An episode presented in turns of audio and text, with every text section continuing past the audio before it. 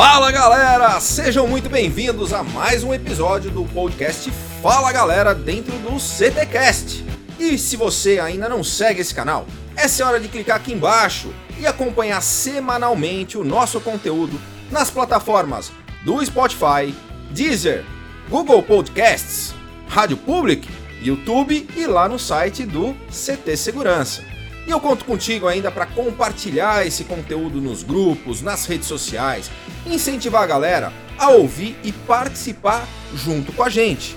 Anota aí o nosso WhatsApp, é o 11 9 8987 7715 e manda o seu áudio com sugestões, dúvidas, proposta de temas dos nossos próximos episódios. Pode elogiar também se estiver curtindo esse conteúdo e o seu áudio pode entrar nos próximos episódios, neste que é o momento. Fala galera!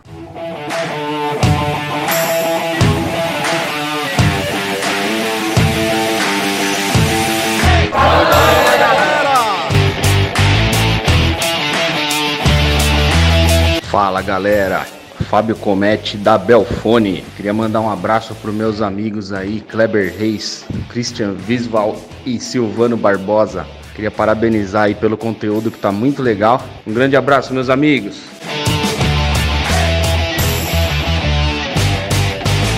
Fala galera do CTcast.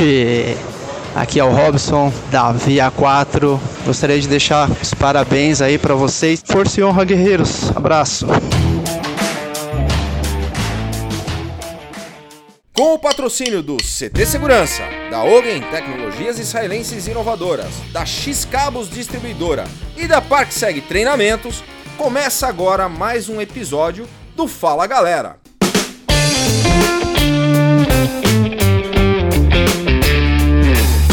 E hoje participam comigo o mestre sem cerimônias, Christian Visval. Fala galera! El professor Silvano Barbosa. Fala galera! E sua assistente Eusébia. E o nosso convidado especial deste episódio, Igor Pípolo. Fala galera! Igor é bacharel em Direito, pós-graduado em Alta Direção de Seguridade pela Universidade Pontifícia Comilhas de Madrid, foi coordenador de segurança e serviços da Rede Globo, diretor do Departamento de Segurança da Fiesp, DSEG, ex-presidente da American Society for Industrial Security, Chapter Brasil, fundador, ex-presidente, diretor da Associação Brasileira de Profissionais de Segurança, ABSEG, autor dos livros Segurança de Eventos, Novas Perspectivas e Desafios de Produção, da cartilha Evento Seguro, Orientações sobre Segurança de Eventos e Gestão de Riscos em Eventos no século XXI. Atualmente, vive entre os Estados Unidos e o Brasil, onde desenvolve consultoria para empresas americanas estabelecidas aqui no Brasil, sendo Master Dealer da Alarme.com aqui no país.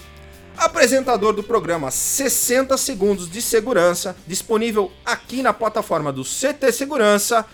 Bem-vindo, Igor Pípolo. Beleza, Clebinho. Obrigado a você, obrigado ao Christian, a você, Silvano, também. Que grande oportunidade estar aqui contribuindo com esse caminho que é um caminho muito bacana, de levar informação né, para a nossa comunidade de segurança no Brasil. E o nosso tema hoje é consultoria. Vou começar perguntando para você, Igor. Por que contratar uma consultoria? O primeiro passo é a gente entender o que, é que a gente precisa. Né? Então, quando a pessoa tem uma demanda, né, eu estou imaginando aqui uma empresa privada, uma empresa, uma corporação, ele tem uma determinada demanda, ele pode ou resolvê-la internamente com os recursos que ele tem, ou quando ele não tem esse recurso interno, ele pode buscar no mercado a consultoria que leia-se experiência. Então, a consultoria vai levar para ele essa experiência em forma de reduzir tempo e, e custo. Então, a consultoria ela serve para isso, para fazer com que a empresa encontre a melhor solução da maneira mais rápida e economicamente viável. Então, eu entendo que a consultoria ela tem o seu papel no sentido de gerar economia e ao mesmo tempo levar o que a empresa de fato precisa. Muitas vezes a gente vê no mercado as pessoas contratando produtos direto. Né? Ah, não tem experiência, ah, não tenho dinheiro para contratar a consultoria. Aí contrata um projeto errado. Né? Ou contrata um serviço errado. E aí custa caro, mais caro. Sai muito mais caro. Então, o importante da consultoria é isso, é contratar essa experiência. E a Núcleo, né, que é a nossa empresa, já tem 15 anos no mercado prestando consultoria. Nós nos dedicamos a várias áreas nas quais nós temos experiência comprovada para isso. Então, é muito legal quando a gente entra num projeto e consegue ajudar o cliente a encontrar uma melhor solução, um melhor caminho e, evidentemente, sempre com esse princípio da economicidade, como gerar economia para o cliente. Igor, hoje quais são essas principais áreas que vocês atuam? A nossa empresa ela é muito forte na área de condomínios. A gente entende os problemas dos condomínios, quer sejam eles verticais ou horizontais, condomínios comerciais ou residenciais. A gente tem hoje uma experiência muito grande nesse setor. Tem uma área de investigação empresarial que é uma área que a gente se dedica com muito cuidado, muita atenção. Quando a gente fala de investigação, a gente deixa muito claro que todo o nosso trabalho é baseado na legalidade. A gente só consegue desenvolver um trabalho alinhado com o setor jurídico da empresa que a gente está prestando serviço. Por quê? Todas as informações que a gente colhe, toda a inteligência que é gerada, é gerada com o propósito de atender uma demanda jurídica, ou seja, eu não posso gerar uma prova que não possa ser legalmente utilizada. Então, dentro dos nossos princípios éticos, a gente segue essa cartilha da boa investigação, da investigação que contribui para que a empresa realmente possa atingir os seus objetivos. E hoje a gente sabe que a fraude na área privada é tão grande ou maior do que a gente vê exposta na área pública. Então existem muitos problemas de fraude que a gente consegue tratar muito bem na núcleo. E lógico, a minha cachaça que eu digo assim, porque eu adoro fazer, é segurança de grandes eventos. Né? Essa é a minha paixão, é um, é um tema que eu me dedico há muitos anos desde quando eu era adolescente, que eu fazia eventos, mas não com viés da segurança, sim de produção. Então eu passei a, a, gostar dessa parte do evento e depois, evidentemente, da minha experiência com a Globo, tive a chance de fazer grandes eventos né, com o saudoso Roberto Marconi, que foi um grande professor. Me deu essa oportunidade de aprender como trabalhar a segurança de grandes eventos. E aí, cara, é, como eu disse, é, é uma paixão. Você vai perguntar, ah, você ganha dinheiro com isso? Rapaz, olha, se eu disser que empata, eu ainda estou sendo benevolente aqui comigo mesmo. Mas o, o, prazer que dá de ver o evento sair do zero e garantir, porque o papel da segurança é, é uma palavra muito forte, mas é garantir. Eu tenho que garantir com que tudo que foi planejado, e a gente fala muito assim, ah, poxa, você tem um grande evento, o cara pegou um puta som, colocou lá, e vocês adoram isso, você Sim. gosta de você sabe o quanto custa montar um palco, traz uma banda bacana, investe na divulgação, na produção, nos banheiros e tudo no bar, e a segurança não funciona. Você pode ter um problema muito sério, até uma perda de uma vida. E a gente precisa garantir, do mesmo jeito que a gente quer que o público tem uma experiência fantástica assistindo um excelente show, que ele tem uma experiência também no controle de acesso, na segurança interna, todos os ambientes onde a segurança é um dos principais atores durante a concepção do evento. E eu digo que a segurança ela não é só na hora do evento, ela tem uma parte antes, durante e depois. Bom, já aproveitando aqui fazendo um momento jabá, o João da Núcleo, ele utiliza muito aqui a nossa estrutura do CT, ele traz clientes, traz o síndico aqui para conhecer a solução. Verdade. O que está exposto aqui, isso é muito legal, vendo o profissional utilizando aqui a estrutura. Um dos pontos mais bacanas que ele utiliza é, é o portão, né, que é o Smart Gate. O Smart Gate da Zelo Protege. Da Zelo Protege. Da Zelo Protege. Muito boa solução, a gente inclusive indicou recentemente para um cliente, ele ficou muito feliz, então temos alguns projetos aí com a Zelo, porque realmente é uma solução muito inteligente e eficiente.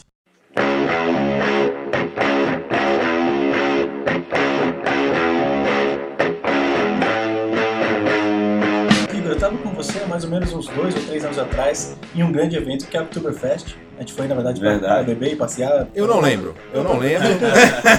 o próprio evento em pré-convention do Sandrão, né? o Igor, eh, a gente estava andando e ele falou assim, Cris, repara na limpeza do evento. Ele falou, isso é um item fundamental para a continuidade da segurança do é evento. Verdade. É verdade. E eu nunca tinha reparado nisso. Isso, isso é uma coisa muito interessante, que é a questão do fenótipo e do estereótipo. Se você vai num lugar que já está sujo, para você sujar também não vai fazer diferença. Mas se você vai num lugar que está limpo, você não vai querer ser você a pessoa que vai sujar. E existem vários fatores que influenciam na segurança de eventos. O primeiro deles é você entender o local, o horário, se vai ter bebida alcoólica, se não vai, a questão de limpeza, de iluminação, né, do próprio treinamento da equipe em relação à abordagem. Né, você pode fazer uma abordagem truculenta, o cara vai lá, bota um segurança que não tem preparo nenhum, que não tem formação para aquilo, e ele faz uma abordagem que é agressiva. Então o cliente se sente mal, aquilo já gera um ambiente péssimo, gera um ambiente de agressão, por aí vai. Então eu acho que quando a gente tem todos esses elementos alinhados, a segurança ela passa a ser muito mais é, suave. E, e, um dos fatores que eu me lembro da gente ter conversado isso foi exatamente é, essa questão da limpeza. Lá não cai uma piuba de cigarro que não, não seja apanhada na hora. E, e o pessoal tem aqueles catadores, é, né, mecânicos para poder fazer. É, A coleta. É uma observação, a empresa que faz lá é a empresa do Jorge Gitten, que chama-se Minister. Eles estão lá há muitos anos, fazem um trabalho de excelência. E o seu Jorge, aqui eu rendo aqui as minhas homenagens, é um empresário muito bem conceituado, de altíssimo nível, mas ele vai para lá. No dia da Oktober Kleber, ele vai para lá, eu acho que você teve a oportunidade de ver, Cristo. E que ele, é- ele anda 5, ele- 6 quilômetros durante o Muito evento, mais que isso, cara. é Muito fazendo mais. a E supervisão e não, pegando, e dando exemplo. Exatamente. Porque tem um velho ditado, Silvano, no exército que diz o seguinte: a palavra convence, o O exemplo arrasta. arrasta. Entendeu? E o Jorge está de parabéns, querido. Parabéns pela ministra, parabéns pela condução aí. E também ao pessoal do, do Parque Vila Germânica, né, da administração, o Marcelo Churubi e o Guilherme, que são, poxa, dois grandes administradores públicos que estão fazendo um grande trabalho lá e que apostaram na nossa gestão de segurança e que certamente é, culminou aí num projeto de redução de criminalidade e de aumento da sensação de segurança. Porque não basta Sim. ter só a segurança, a gente tem que passar para o público que ele está seguro. E foi isso que nós conseguimos fazer com toda a tecnologia que se acompanhou lá, e foi muito bacana. Indo por essa linha que você falou, de que é o exemplo que arrasta. A gente estava falando sobre consultoria. Eu acho que é um tema muito pertinente para o nosso mercado. Você consegue colocar um exemplo do uso de uma consultoria de forma acertada, um case, algo do tipo, para que as pessoas possam entender o real benefício de você contratar uma boa consultoria? Ah, puxa, eu posso dar aqui dezenas de cases para você. Vocês vão ver no próprio site da Núcleo, vocês podem observar lá, no site da Núcleo nós não temos nenhum cliente. Tá? Quem é cliente Núcleo foi, está sacramentado, está só no que a gente fala. Tá? Mas esse caso é um caso de uma indústria, eles tinham é, cerca de 14 plantas espalhadas pelo Brasil e tem um gestor, que isso é muito comum hoje nas estruturas corporativas. Você tem um gestor e o cara tem um assistente lá e, cara, tá todo mundo embaixo dele e o resto é terceirizado. Então, como é que ele vai pedir o terceirizado para fazer uma análise de risco de um trabalho? Então, o nosso papel não é descobrir coisas erradas, é descobrir pontos de melhoria. Então, o papel da consultoria é identificar as conformidades e não conformidades. Seguindo aqui até o Fernando Só aqui no livro de SLA e SLM, que é excelente lá o conceito de vocês, amigo, isso aqui está conforme? Eu sei o que eu quero para mim? E o primeiro ponto que a gente discute na consultoria é: o cliente sabe o que está contratando? Quando a gente chegou nesse caso específico, Silvano, ele queria uma consultoria de risco, mas ele não sabia o que iria receber. Então a gente fez o primeiro trabalho de dizer para ele: olha, você contratando o nosso serviço, os deliverables, né, os entregáveis que a gente vai dar são esses. E você vai fazer o que com isso? Ah, não sei. Aí a gente foi lá e fez o segundo trabalho. Olha, com isso aqui você consegue pedir mais orçamento, com isso aqui você consegue mudar, com isso aqui você consegue cobrar do teu gerente. Então a gente, com a consultoria, a gente foi além de simplesmente entrar no cliente, fazer uma análise de risco e dar para ele. Não, a gente mostrou para ele o que, que ele podia fazer internamente na empresa, inclusive com orientação até política, né, de como ele se comportar dentro desse ambiente corporativo, porque vem da minha experiência, né, dos nossos sócios, que a gente já sentou do lado de cá do balcão, então a gente conseguiu dar para ele uma oportunidade muito grande, né, ele apresentou um relatório fantástico, o relatório foi escalonado, foi para o exterior e ele foi promovido. Então, o nosso compromisso é com o nosso contratante, né, no sentido de que ele realmente leve o que existe de melhor para a corporação dele, analisando os riscos, vendo a questão econômica, que eu falei que é muito importante, porque é muito fácil. Ah, eu quero resolver um problema aqui para dar uma volta aqui na, na quadra. Ah, pega uma BMW. Lógico, mas eu preciso? Não. Às vezes eu posso resolver com um patinete. Então, o nosso trabalho de consultoria é achar a ferramenta certa, a solução certa, a equação ideal, pensando exatamente no risco, economia, probabilidade, impacto e todos esses outros fatores que interferem nas questões de proteção de uma empresa.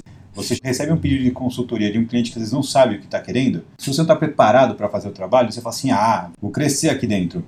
Mas você pode fazer um trabalho tão desastroso que gera até prejuízo para você mesmo, fora o que você vai entregar de mal para o cliente. Quando declinar de um pedido de consultoria? Tem dois momentos que eu lembro bem claramente. Primeiro momento que eu fiz um trabalho para o cliente, tá certo? Ele se tornou meu amigo, mas eu fiz um trabalho e ele não gostou. Ele fez, cara, não era isso que eu esperava. E foi das dos impactos mais é, e eu não tenho nenhuma razão de esconder isso, porque eu acho que a gente quando assume os nossos erros, a gente é um primeiro passo para a gente poder crescer na vida. Isso em qualquer posição. E eu cometi esse erro. Eu achava que poderia entregar para ele uma coisa, estava bom, satisfeito com aquele nível de qualidade, e o cara foi muito exigente e não é isso que eu esperava e tal, ficou chateado. Eu digo, amigo, me dê uma oportunidade. Agora eu entendi o que você quer. É o tal do alinhamento de expectativas, né? Que eu devia ter feito antes. É. Mas eu estava ali no começo da consultoria e tal, isso foi bem no começo. E aí eu tive também a, assim, a, capacidade, a humildade e, e, a disposição de dizer assim, eu vou corrigir. E aí eu cheguei para o cliente, fui lá e fiz o trabalho de novo. Aí, aí eu gastei. Realmente eu, eu não. Ali o que importava para mim, e como sempre, né, é a satisfação do cliente. A gente pode até ganhar dinheiro, mas se o cliente não está satisfeito, meu amigo, você vai perder muito mais a longo prazo. Então, a busca pela satisfação do cliente, que isso vem de um espírito de servir, que eu tenho, que meu irmão tem, que vocês aqui têm, que eu acho que o mercado comungando disso só tem a crescer. Então, a gente conseguiu recuperar o cliente, virou meu amigo, satisfeito, ele dá esse depoimento, ele já deu esse depoimento para mim, né, que me emocionou, porque ele fez, ó, eu não esperava que ele fosse é, me escutar e ele me escutou e entregou um trabalho muito melhor do que eu esperava depois. Então, na verdade, quem ganhou fui eu. Eu tive, na verdade, um coach né, que deu aquela ferrada na hora que eu precisava para eu poder melhorar. E a partir dali meu padrão subiu um degrauzinho ou dois para poder entregar. Como também existe outra coisa, Silvano, a sua pergunta foi capciosa, mas eu sou nordestino.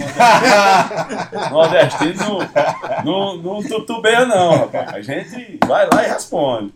Então, assim, eu já declinei de consultoria, tá? Muitas vezes o cliente vem pedindo uma coisa mirabolante ou uma coisa que não é ética. Olha, eu quero contratar você, mas a empresa que eu quero é essa. Eu digo, amigo, desculpa, eu não vou fazer uma licitação direcionada. Eu não estou sendo ético. Se você quiser, eu te dou os padrões necessários e você licita, você faz.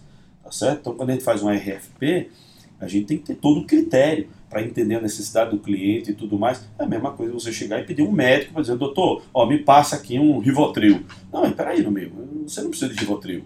Entendeu? Você não vai dizer para o médico o que é que você quer que seja receitado.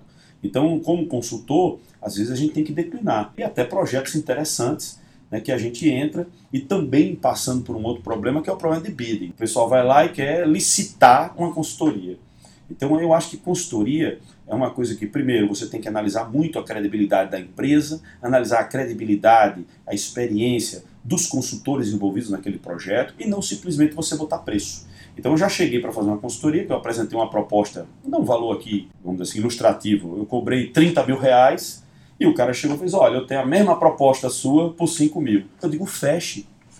Entendeu? E aí vem a questão Entendeu? dos entregáveis. O que, aí, que você está entregando? Em agora, que nível de consultoria você está entrando? Em que degrau? Até onde você está chegando para que você possa justificar e eu poder equalizar ah, essa proposta. Esse é o ponto. Aí o que eu digo para você, você, Kleber, o cara vai dizer, eu tenho o mesmo sensor de, de, de, Não é. Entendeu? O cara não vai dizer que tem o mesmo sensor sísmico lá que você tem, que vai ser a mesma coisa. Não é. Então, quando a gente vende consultoria, é muito difícil, porque é uma coisa tão intangível, né? Que você está vendendo experiência. Então, passa por um canal de credibilidade, passa por um canal de, de conhecimento, de você pesquisar a, a, o histórico daquela, daquela pessoa e tudo mais. Então, tem muitos consultores bons, posso citar aqui dezenas deles, que são parceiros, são amigos, são pessoas que a gente trabalha junto. Lembro aqui de nome de, de alguns deles, eu não vou citar porque é, senão eu vou, vou falhar com alguns colegas que inclusive já trabalhamos juntos. E a gente está sempre junto nos eventos porque a gente sabe os entregáveis de cada um. E cada um tem uma área de especialidade. Uns trabalham mais na área de segurança pessoal, outros também trabalham na área de condomínio condomínio, que são grandes parceiros. A gente às vezes se ajuda, porque às vezes não dá para atender todo mundo. Né? A consultoria também tem um limite de horas que a gente pode se dedicar, então a gente termina se apoiando. Mas existem excelentes consultores no mercado que também passam por isso. Eu não vou entrar num bid, né? vamos dizer, eu, você, o Christian e o Silvano, nós quatro aqui. A gente se conhece, estão os quatro lá. Poxa, o nosso preço vai ser parecido, entendeu? Porque a gente sabe o que vai entregar. Aí a diferença vai estar exatamente na análise de quem está nos contratando. Agora, se a gente vai lá e pega um cara que é um ex não sei o quê, que tem um curso de né, meia tigela lá, ou então tem uma experiência pequena, e o cara chega lá e cobra baratinho porque é o único trabalho que ele tem para fazer no mês, ou é um bico, cara, é, é diferente. Então eu acho que quando a gente quer qualidade, a gente tem que olhar valor, não preço. Então, se a gente consegue também, nós consultores, né, mostrarmos o valor do nosso trabalho para o cliente, ele vai conseguir ver que o preço é realmente é, compatível, a um preço justo, adequado para que o serviço seja feito. Muito legal. E eu tenho também o apontamento da visão sistêmica de uma consultoria. Você tem várias verticais aí que você pode estar tá analisando, vários olhares distintos para disciplinas diferentes. E na consultoria você consegue congregar de profissionais, especialistas, para poder entregar o relatório completo com uma visão global do processo e sem a tendência comercial, né, Igor? Isso é muito importante você estar tá falando, porque a gente já fez projetos que eu precisava, por exemplo, de um especialista em segurança de incêndio. E o próprio especialista de segurança de incêndio, ele precisou contratar um engenheiro hidráulico. E por aí vai. Então, assim, a gente já trabalhou em projetos complexos onde a gente tinha uma verdadeira equipe multidisciplinar trabalhando para poder construir um só projeto de segurança. Quando a gente fala hoje, por exemplo, de um plano de continuidade de negócios, a pessoa, ah, não, faz um PCN aí. Gente, PCN, você tem que ter uma análise de risco antes, você tem que ter um plano de desastre, quando você tem um problema, uma catástrofe, você tem um impacto muito grande na sua empresa você precisa ter um plano de recuperação de negócios. Um plano de continuidade e um plano de recuperação. São duas coisas diferentes. Tá? E para a gente fazer isso, é um trabalho gigantesco. Precisa de uma equipe gigante. Hoje, esses nomes. Né? Exatamente. Esses nomes são muito voltados para a área de segurança da informação. Uhum. Mas vale para muitas empresas. Imagina uma empresa que tem seu único CD com toda a operação concentrada e agora dá uma enchente. É, travou, a empresa pode quebrar. É o que aconteceu Entendeu? com as Torres Gêmeas. 50% das empresas acabaram naquele dia. Desapareceram, né? simplesmente evaporaram ali junto com a explosão, porque não tinha um que a gente chama de hot site. Né? Quando você tem um cold site é quando você tem um backup dentro da sua própria empresa, vamos assim dizer de uma maneira mais aberta aqui para todos os nossos ouvintes né, que podem não estar familiarizados com esse tema. Mas quando você tem um hot site, é quando a empresa, além de ter a estrutura dela aqui, ela tem capacidade de atender remotamente toda essa, essa sua operação. No caso de um desastre, ela não tem um impacto entendeu, tão severo ou esse impacto é reduzido, é minimizado. Que esse é o nosso papel, tá, gente? O papel do consultor de segurança é esse, é minimizar riscos. Usando o exemplo do que está acontecendo agora com o coronavírus. Muitas empresas na China fecharam, não tem como abrir, isso pode ser que se replique até no Brasil. E aí, como se preparar? Aí que tá. Não é surpresa, Christian. Tivemos a gripe aviária, a gripe suína, tivemos o problema da vaca louca, né? Tivemos o ebola. Né? O ebola. Então, assim, existem problemas como esse. A gente pode não saber onde vai dar. Mas dependendo do tamanho da empresa, isso pode ter um impacto regional, nacional ou global. Por exemplo, agora mesmo eu estou tratando com uma empresa que ele está fazendo um, um, trabalho de prevenção agora, porque ele recebe em média 800 containers por mês de peças de veículo. Aí esse mês agora reduziu para 400, que vem da China. Uhum. Mês que vem não tem nenhum anunciado para embarque. Então, cara, ele está em pânico. Porque um cara que tem uma estrutura para manusear 800 containers, 60 dias ficar sem nenhum, então assim, imagina, esse, esse problema que aconteceu na China está impactando o mundo, né? 90 dias a produção de veículos no Brasil, de alguns veículos, de entendeu? E isso vai fazer o quê? Subir o preço. Nós tivemos um caso muito interessante que eu, que eu conto pra, falando dessa visão global né, que isso é que é o gostoso da segurança, isso é o que dá tesão, não tem outra palavra mais gostosa para falar, mas porque é, é, o que motiva a gente né, a trabalhar com isso, foi quando nós tivemos aquele problema do tsunami na Indonésia. Existe uma madeira, que é uma madeira muito famosa, que é uma madeira chamada teca. Essa madeira é uma madeira extremamente resistente à água e ao sol, utilizada principalmente nos lastros dos barcos mais luxuosos, também para fazer móveis de luxo para piscina e tal. Aquele tsunami, o preço da teca no Brasil subiu cinco vezes. E o cara que tinha um projeto para entregar de uma casa, que estava tudo orçado para comprar aqueles móveis, agora cinco vezes mais. Então, assim, é, hoje a nossa conexão é global. O médico que fala, dizendo que para a gente estar tá atualizado, Clebinho, você que é um cara de informação, tá aí o Cristian também, o Silvano, em 1900, a gente precisava ler uma página tamanho A4 por dia, você sabia de todas as informações que estavam acontecendo no mundo. Hoje em dia nós precisamos ler 5 mil, entendeu? De coisas que podem nos impactar. Daí o estresse, porque a gente não aguenta essa carga. Então, hoje em dia, a gente tem que estar muito focado nas informações né, do, do nosso trabalho, mas quem vai desenvolver um trabalho de consultoria no nível de empresa global, cara, tem que enxergar tudo, tem que ter essa visão sistêmica, tem que ter essa visão de mundo. Momento mergulhando no conhecimento. Igor, uma indicação de um livro, um filme ou um documentário que você recomende para os nossos ouvintes? Livro eu recomendaria para quem gosta né, de grandes eventos, que leia o nosso livro de grandes eventos. Nós lançamos agora em outubro um livro muito bacana, um livro que eu escrevi com o Fernando Montenegro, um livro que mostra, principalmente para quem produz eventos, a importância de incluir a matéria de segurança no mesmo nível que ele tem as outras áreas da produção. Então é um livro muito gostoso, leve, bacana, com vários cases, ilustrado. Então é um livro que eu realmente recomendo para vocês. É o meu livro, lógico, eu estou fazendo aqui uma... Qual que é o nome do livro? O livro é Segurança de Eventos, agora no século XXI. Então é um livro muito bacana. Segurança de Eventos do século XXI. E Isso. quem está interessado em encontrar onde? Encontra na Núcleo. Pode entrar em contato com a gente. A gente tem um livro lá para vender à disposição.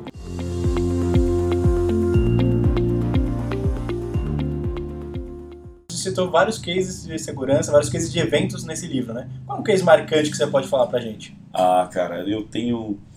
Olha, eu não, eu não, eu não posso contar. o- Como eu disse Conta aquele que você não pode contar. Eu vou contar o do.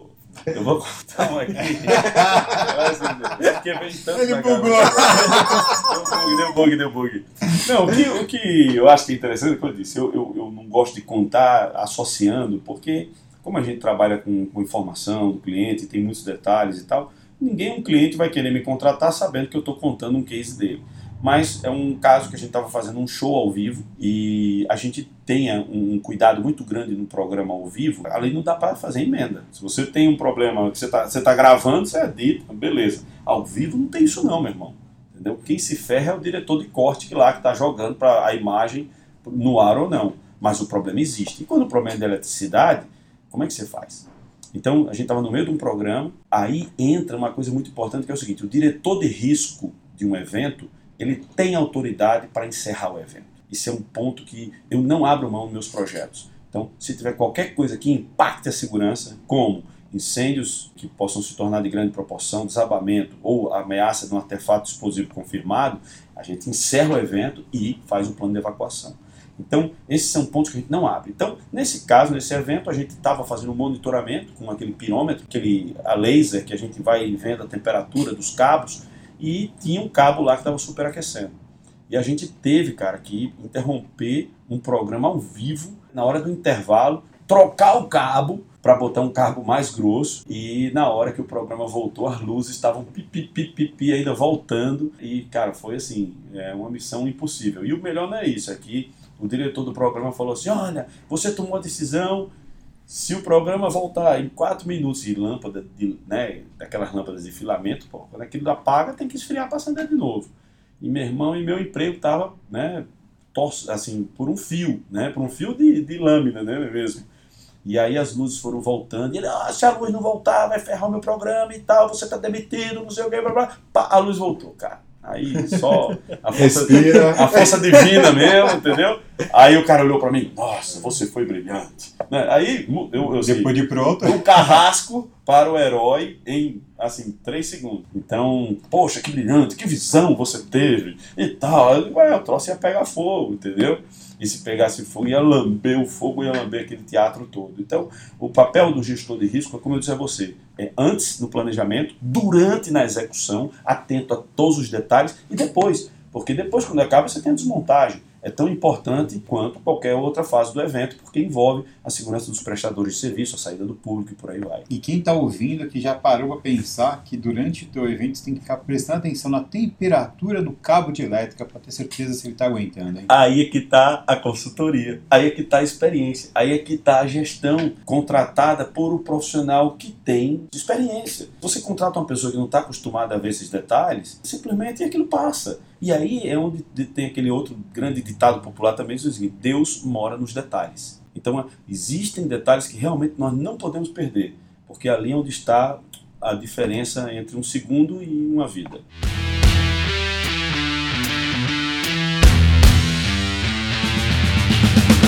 O conteúdo do nosso podcast é 100% gratuito.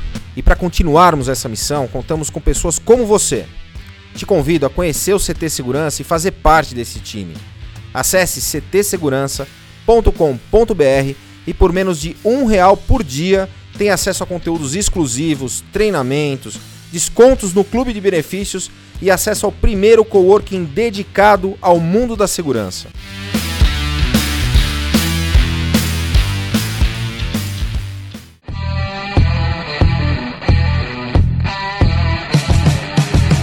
Falei que aqui no programa do Fala Galera a gente ia descomplicar as sopas de letrinhas e o Igor citou um negócio chamado RFP. RFP, para quem não sabe, é Request for Proposal, que é uma requisição de proposta que vem junto com a RFI, né, Igor?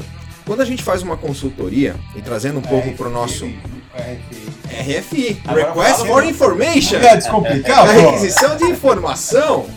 Olha que legal. Os processos onde você tem uma consultoria, a consultoria se preocupa em analisar o perfil da empresa com a RFI. Então, se essas empresas elas estão capacitadas para poderem participar de um processo, de uma licitação, de uma cotação em nível de igualdade, se elas têm condições de entregar aquilo que elas estão sendo requisitadas.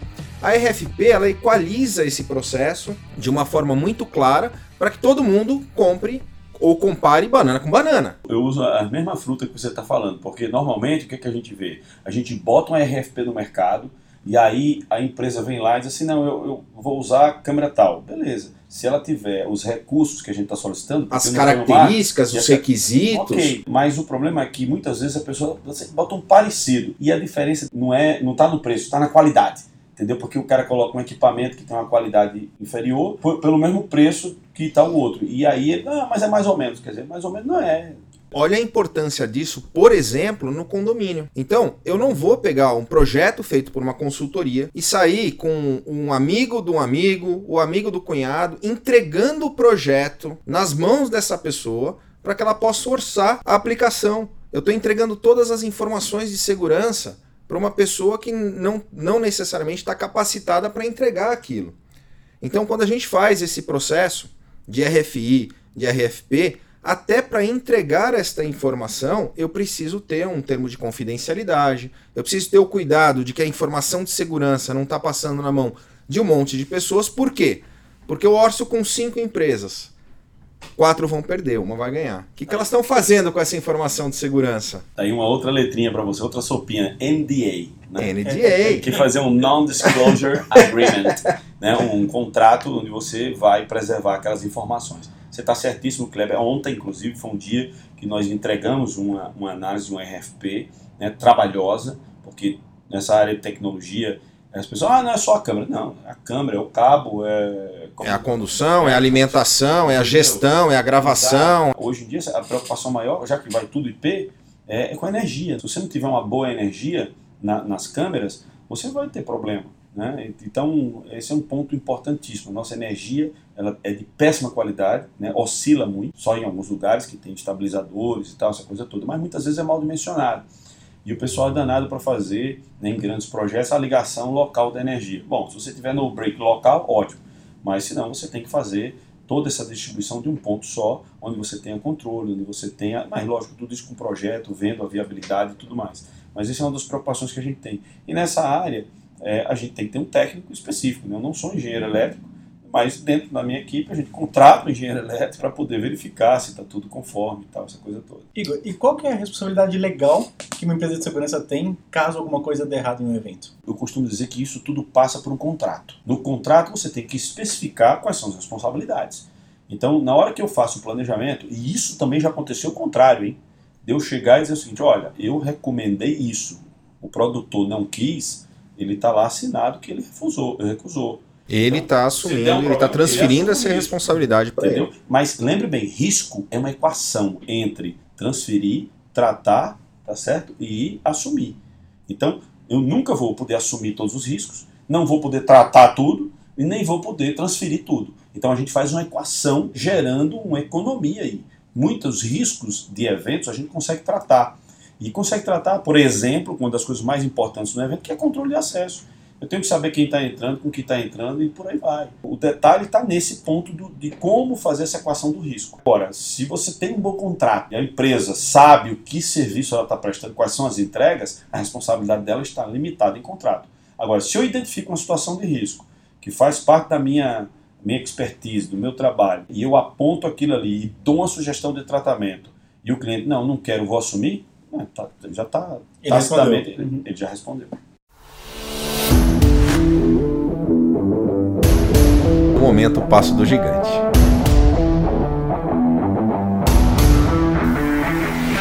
Igor, o momento passo do gigante é aquele momento de inflexão, é aquele momento da tua vida pessoal, empresarial, que você teve que enfrentar os teus medos, você teve que enfrentar um risco e dar um passo do gigante. Passo do gigante do Igor. Passo do gigante foi sair de Natal, uma cidade maravilhosa que eu amo de paixão. Né? Isso aconteceu no ano 2000. Eu achava São Paulo uma cidade muito distante da minha realidade, muito grande. Tanto que quando eu cheguei aqui eu passei seis meses para começar a dirigir.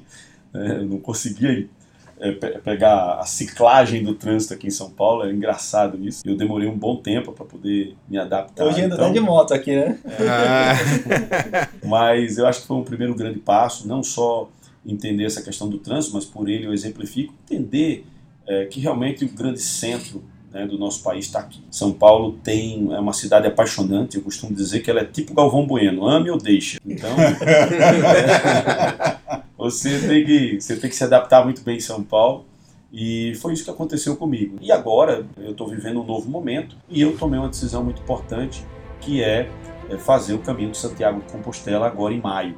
Então, meu aniversário agora, dia 17 de maio desse ano, eu inicio uma caminhada de 800 quilômetros. Então é uma caminhada é, de espiritualização, muito pessoal, muito íntima, onde eu acho que vai ser um, grande passo desse gigante que está dentro de cada um de nós, não só dentro de mim. Eu tenho certeza que todos nós temos essa capacidade de, encontrar. E eu acho que é muito importante quando a gente tem esse momento para fazer essa reflexão. É, em algum momento você fazer isso, às vezes revisar a vida, ou no trabalho, ou na vida pessoal, mas ter essa coragem de fazer isso. Então, eu estou falando aqui de uma coisa muito mais pessoal, independente da sua crença, mas de ter um desafio, né, de ter um tempo para você. E a gente dedica tempo para tanta gente, né? dedica tempo para estudar, dedica tempo para fazer um curso, dedica tempo para a família, dedica tempo para cliente.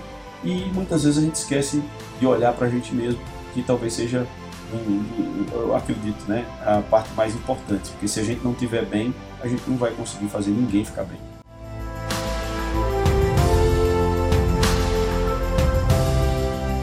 Quando você está fazendo o planejamento, você descobre que existem muitos desafios. Você primeiro eh, imagina que vai ser aquela coisa romântica de fazer uma caminhada e tal, mas ah, o ritmo é pelo menos 30 km dia. Né? E no terceiro dia seu pé já está um número maior. E você tem que estar preparado não só para isso, como as intempéries, condições climáticas e meteorológicas, que vai estar na faixa dos 13 aos 18 graus. Então vai estar gostoso, vai estar caminhando no, né, no, no, frio no primeiro momento, você imagina isso, mas cara, choveu, né, já vira um problema porque você vai estar todo molhado no caminho. Existem várias opções de você fazer o caminho de Santiago. Né? Então, você pode fazer de bike, pode fazer de jumento. Né? Tem gente que usa um jumentinho lá, porque era o transporte da época, então o pessoal trazia todos os seus equipamentos no jumentinho, né? vem puxando o jumento com as coisas em cima, você tem um, um conforto. Né? Dorme de uma forma absolutamente franciscana, porque é nas, nas pousadas, né? onde paga 10 euros por, por noite, né? e eles servem um jantar e um café da manhã. Então a caminhada é realmente um momento de encontro muito bacana.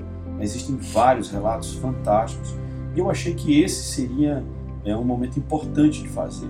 Né? Então, calculei bem a data, né? tem uma simbologia, né? afinal de contas, eu inicio a caminhada no domingo, 17 de maio, que é o meu aniversário, e certamente espero terminá-la 30 dias depois, quando eu vou fazer todo o esforço para concluir, chegando em Santiago de Compostela, tem toda uma simbologia e que, é, independente da pessoa é, ter uma religião, ou ser de uma religião ou de outra, existe a questão da espiritualização, né, que eu acho que transcende um pouco questão da religião. Igor, e qual é a preparação para essa missão? Primeiro é ler muito para entender através das experiências dos outros para que você não cometa os erros. Mas a parte física, você tem que se preparar não tem como, porque você, a caminhada no mínimo são 25 km dia para poder atingir os 800 km em, em 30 dias. É o caminho mais longo, que é o que chama da rota francesa. Então, agora é ajustar o calçado, pegar uma mochila com 10% do seu peso, que é o máximo que você vai poder levar, separar os itens que são essenciais e aí começam as primeiras lições. A mochila, é, fazendo analogia com o momento que Cristo viveu, vai ser a cruz, né? porque você vai ter que carregar aquilo ali. Mas ela pode ser uma cruz pesada ou não, vai depender do quanto inteligente for a sua preparação para esse desafio.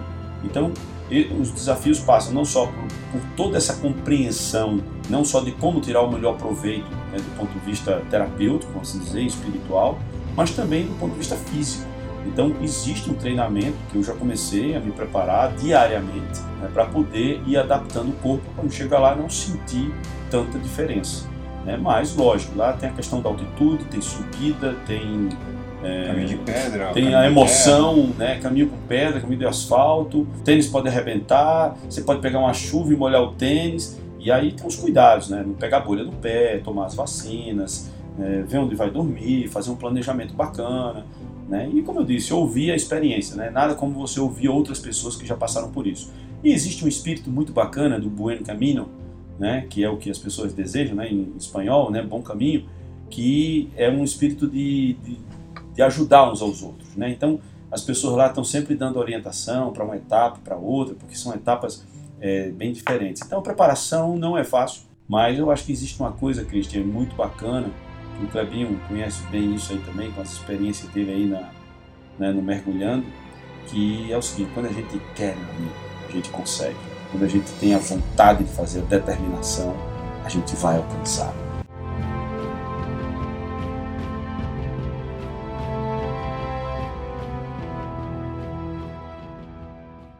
Você como Master Dealer da Alarme.com. Igor, como é que tá a Alarme.com aqui no país? Excelente pergunta e eu acho um momento muito bacana para a gente falar que a Alarme.com é uma empresa hoje com quase 7 milhões de clientes no mundo, enquanto o Brasil tem estimados aí cerca de 2 milhões de clientes de alarmes monitorados, a Alarme.com tem 7, ou seja, é quase três vezes maior do que o Brasil inteiro, né, em termos de alarme monitorado. Então, a gigante, hoje, das nove maiores empresas que montam sistemas de alarme nos Estados Unidos, seis utilizam a plataforma da Alarm.com. Alarm.com é somente a plataforma. Alarm.com não comercializa equipamento. Os equipamentos eles são homologados pela Alarm.com, porque tem que ter um, um padrão mínimo de, de tecnologia, né, capaz de dar segurança, de oferecer todas as condições que atendam a plataforma da Alarm.com. Só que a Alarm.com, Clebinho, ela até agora não foi muito bem compreendida ela não é uma plataforma de segurança. Né? E o nome alarm.com, né? É, ele, ele associa né, o alarm.com à segurança. Mas alarm.com é uma plataforma de IoT, outra sopa de letrinhas que significa internet das coisas. Então a gente consegue colocar dentro da casa vários equipamentos que se falam. E o objetivo da Alarm.com é gerar economia e depois conforto e depois segurança. Né? Não nessa mesma ordem, mas com esses três fatores interligados. Então, você não vai poder comparar um sistema de alarme.com a um sistema convencional de alarme que você liga e desliga e, e ele é, assim, só funciona se estiver ativado. No sistema da alarme.com, todos os sensores eles estão o tempo todo se falando e mandando informações. E através desse contato com a plataforma, a gente consegue realizar centenas de operações e de gerar informações que são extremamente importantes. Por exemplo, eh, você pode colocar um, um controlador do ar-condicionado e ele identifica que seu celular está entrando naquela, naquela área, perto da sua, do seu escritório, da sua casa, ele liga o ar-condicionado. Então você climatiza, né, gerando conforto, e também quando você sai, ele desliga. Então você gera economia. Então, é, essa questão pode servir para uma luz, né, aí vem essa questão de automação junto com segurança. Né, e os sensores de segurança são utilizados para automação também. Então, o conceito alarm.com é integrar essas três bases o alarme convencional, que, como eu disse, de, de convencional não tem nada, a parte de automação e a parte de imagens, porque existem já dois grandes VMS, dois grandes analíticos de vídeo incorporados nas câmeras da Alarm.com, que em quase 20 anos de empresa não tem nenhum histórico de perda de imagem. Então isso é um ponto importantíssimo Caramba. de segurança. É, a Alarm.com ela tem um protocolo fechado. Ah, mas eu posso usar a minha câmera? Olha, não pode. Entendeu? Quem quiser usar alarm.com tem que usar alarm.com e é a, é a única forma de você ter 100% de segurança, que é o que a gente oferece. Né? Não é 99,9%, é 100% de segurança de que as imagens estão protegidas e guardadas na nuvem com total segurança. Então, isso é um grande diferencial da plataforma, como outros que tem também. E a gente está fazendo um grande trabalho agora no Rio Grande do Sul, inclusive estou indo para lá na próxima semana, onde nós estamos lançando essa plataforma da Alarm.com no varejo. Né? Então vai ser muito bacana, a gente está muito confiante, porque a gente acredita que o Alarm.com tem duas bases, tá? Ela tem a base residencial, que oferece um determinado pacote, e tem a comercial. Na comercial, poxa, o que a gente entrega com o pacote Enterprise são centenas de informações que o cliente pode utilizar, ou numa inteligência de mercado, se a gente for aplicar isso numa, num posto de gasolina, por exemplo, se a gente for aplicar isso numa loja de varejo, né, uma loja de perfume. Então, existem várias é, funcionalidades do sistema Alarm.com que deixa de ser um sistemazinho convencional para ser uma poderosa ferramenta de gestão e controle, utilizando, como eu já disse, os conceitos de automação, de segurança e das imagens, todos integrados. E quem trabalha isso é o integrador de segurança? Pode ser o integrador. As empresas que montam sistemas de alarme, elas podem aderir à plataforma alarm.com. Isso é a coisa mais fácil que tem. Por quê? Uma coisa, Christian, que é o seguinte, eu acho que é, a gente está o tempo todo brigando por fidelidade, né? Não tem coisa. A gente. Ah, eu tive um cara que foi meu cliente. Não, o cliente não é aquele que vem uma vez, é o que vem de novo, vem de novo, vem de novo. Esse é o cliente. E a fidelização dos sistemas de alarme, existe uma média nacional que é cerca de 30 meses. Ou seja, a cada 30 meses o cliente vai lá e troca. Na Alarm.com, essa média é de 10 anos. Ou seja, a plataforma ela é tão bem estruturada e é feita de uma forma intuitiva que de brincadeira eu digo assim é a prova de jumento, porque também qualquer um consegue mexer. Então de tão simples que ela é, né, de tão fácil de você utilizar. E ela traz uma série de informações que o cliente não tem como não estar tá ligado nela sabe? Ou seja, não tem como dar erro. É a entrega da experiência. Né? Exato. Então a, a, a Alarm.com entrega uma experiência. E é isso que a gente está implantando no Brasil. Nós hoje estamos com cerca de 6 mil clientes aqui no Brasil. A ADT, eu posso citar aqui, porque é, uma, é um dado público, que é uma das maiores empresas do mundo de sistemas de alarme, monta a plataforma Alarm.com. Então, qualquer empresa, inclusive muitos aqui que têm empresa de tecnologia que vão ouvir esse podcast, poderão ser integradores da Alarm.com. É, basta falar com a gente e a gente credencia em várias regiões do Brasil. Vai ser possível eles já montarem a sua base de Alarm.com. Momento mergulhando de cabeça.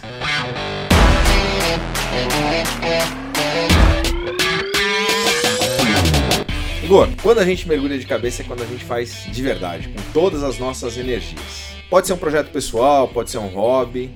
No que que o Igor hoje mergulha de cabeça? Ah, agora eu vou deixar o Christian arrepiado. Cara, eu estou mergulhando de cabeça num projeto que está me dando muita alegria. É um projeto chamado 60 Segundos de Segurança.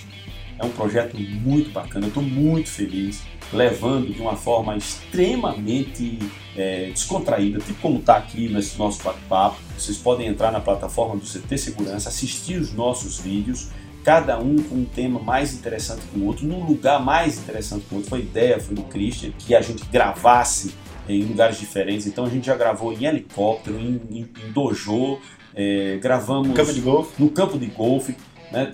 Tem um desafio, você, tem um desafio. Né? Eu fui então, o primeiro é, entrevistado né, do programa. Eu, eu, acho que esse programa, cara, está sendo muito gostoso. A gente vai ter outros programas agora em breve, também gravados né, é, no barco. Vamos ter vários programas. O Igor já foi reconhecido até no aeroporto.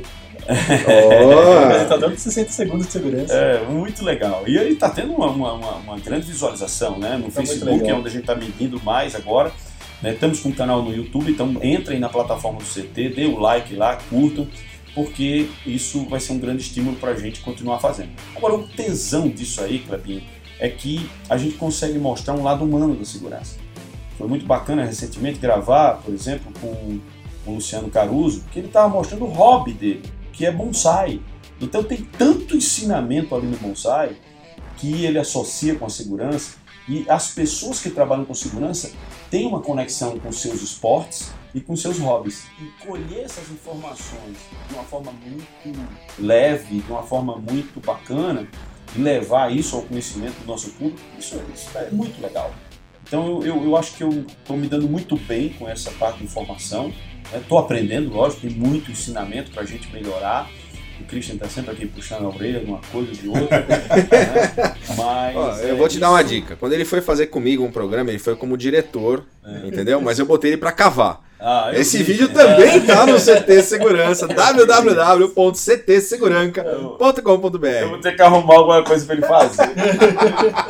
eu tenho que arrumar alguma coisa para ele fazer aqui, porque realmente É, tem sido muito bacana, um aprendizado conjunto e ouvindo outras pessoas que estão contribuindo, mas eu acho que o que está sendo mais legal é o seguinte, está sendo espontâneo. A gente está fazendo ali com amor, porque gosta, porque quer levar informação para as pessoas. Então, a gente não está muito preocupado em seguir um determinado padrão. assim O padrão que a gente tem ali é de ser transparente, de ser verdadeiro, entendeu? De colher a melhor informação que a gente pode do nosso entrevistado, né? como a gente fez com você. Né? Pegamos ali você com toda aquela energia, falando não só do seu negócio, mas falando também do seu projeto de vida e levar para as pessoas conhecerem, porque a gente não quer, no mundo tão digital né, que a gente está hoje, a gente não quer fazer negócio é, com uma, uma, secretária eletrônica que atende faz. Às vezes é legal. Inteligência artificial, é, né? Mas, é, mas eu acho que o nosso caso de segurança ainda vale o contato, sabe? Ainda vale você conhecer a pessoa, olhar no olho, sentir, porque é, é um, uma área que é, é, muito próxima da gente, né? Quando a pessoa tem a segurança quebrada, ela tem aquele ponto é, mais, vamos dizer assim, íntimo dela atingido. Então a gente não quer fazer com que as pessoas entendam é, essa imagem de uma forma errada. Pelo contrário, que elas se identifiquem com esse projeto do 60 segundos de segurança, não só colhendo essa informação de uma maneira bem, bem rápida, mas também entendendo que as pessoas que trabalham na área de segurança são pessoas normais e que têm seus são pessoas e que são gente maravilhosa. Normais eu deixo por sua conta.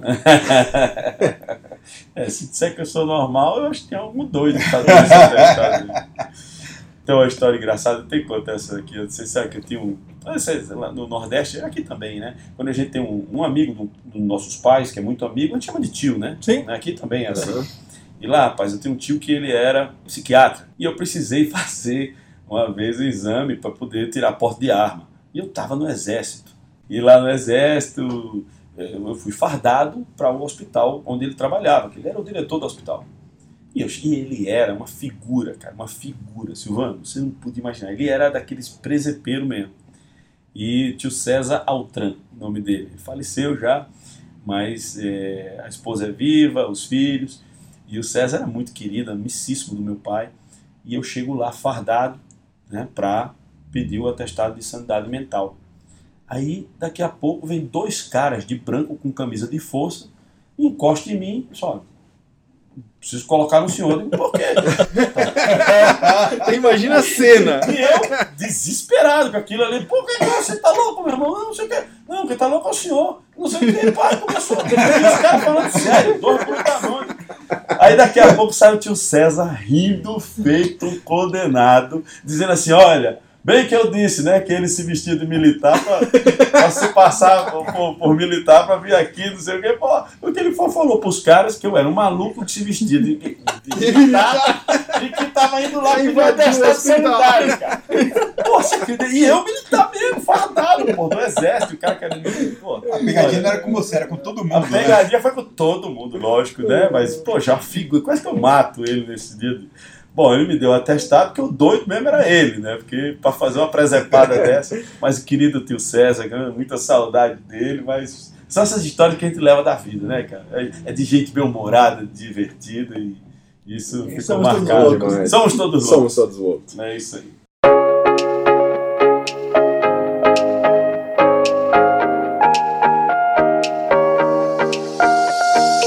Igor, você foi fundador e é ex-presidente e diretor da Associação Brasileira de Profissionais de Segurança ABSEG. Isso. Qual que é o papel dessa associação?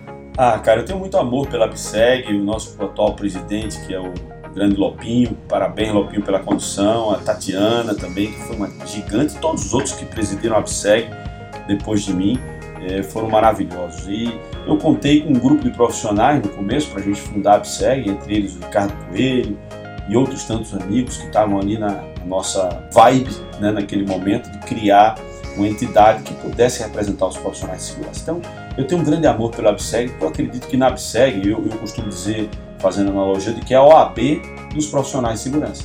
Né? A gente reúne ali o que nós temos de melhor de profissionais de segurança. E de profissionais de segurança que estão entrando no mercado, que querem aprender também, que estão é, junto desses outros profissionais que já têm experiência, que já têm conhecimento, então eu tenho muito carinho pela ABSEG, eu vejo como uma entidade que pode contribuir muito, não só internamente para os nossos profissionais que estão associados, mas como também já desenvolveu grandes trabalhos para o Hospital Santa Casa de Misericórdia.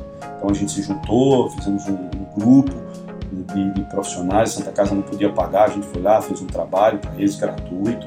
Então, assim, a gente tem dentro da ABSEG esse grupo de profissionais super bem intencionados, ligados principalmente agora uma questão importantíssima que é o nosso Estatuto da Segurança. Então a ABSEG tem voz ativa lá também. E é uma entidade que só cresce e cresce de uma forma muito bem estruturada. Então eu recomendo demais a vocês, profissionais de segurança, que entrem em contato com a ABSEG, se associem, é baratinho, tem uma série de benefícios e vocês vão poder estar é, tá próximo de grandes profissionais, renomados profissionais, com trocas de experiências incríveis. Então eu acho que vale a pena demais. Não só a ABSEG, tá? Eu quero lembrar também da ASIS, né, que, que você citou aí, eu fui presidente da ASIS também, e eu acho que a ASIS, pra, dependendo do nível que você esteja, se a sua empresa tem uma, uma amplitude internacional, vale a pena demais você se associar à ASIS e entender como funciona esse universo da ASIS, porque tem uma série de informações também que são muito importantes para a gente é, como profissionais de segurança. E a ABSEG, é, para quem está no Brasil, vai atender muito bem também, eu acho que são dois níveis diferentes, mas que nada impede de se associar às duas também.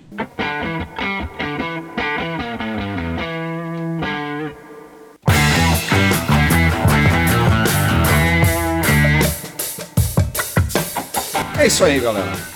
Estivemos aqui reunidos com Igor Pipo, dando uma aula para nós sobre vários temas, dentre eles consultoria, ABSEG, gestão de risco, atuação na verticais de condomínios, segurança em eventos, segurança em eventos, com os seus livros.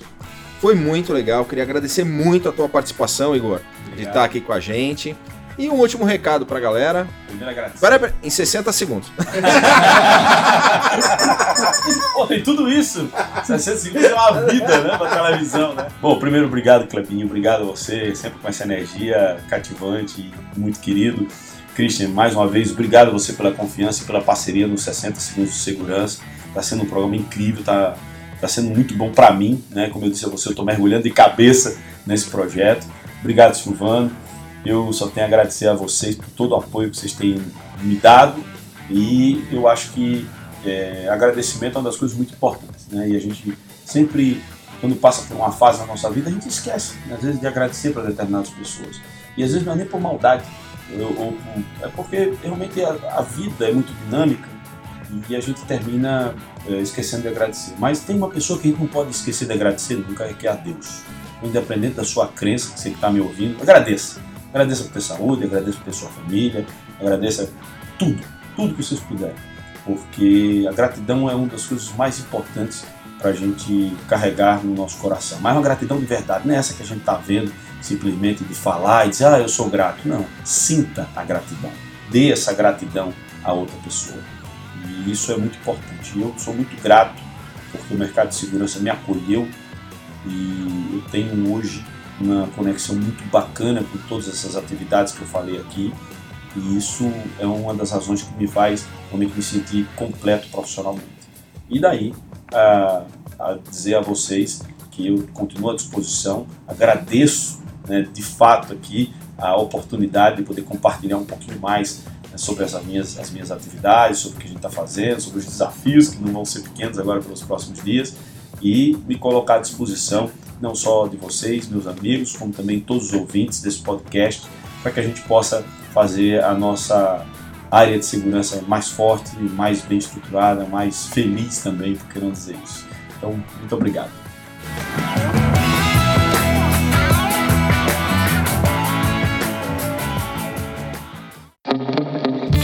Fala galera. Fala galera. Fala galera.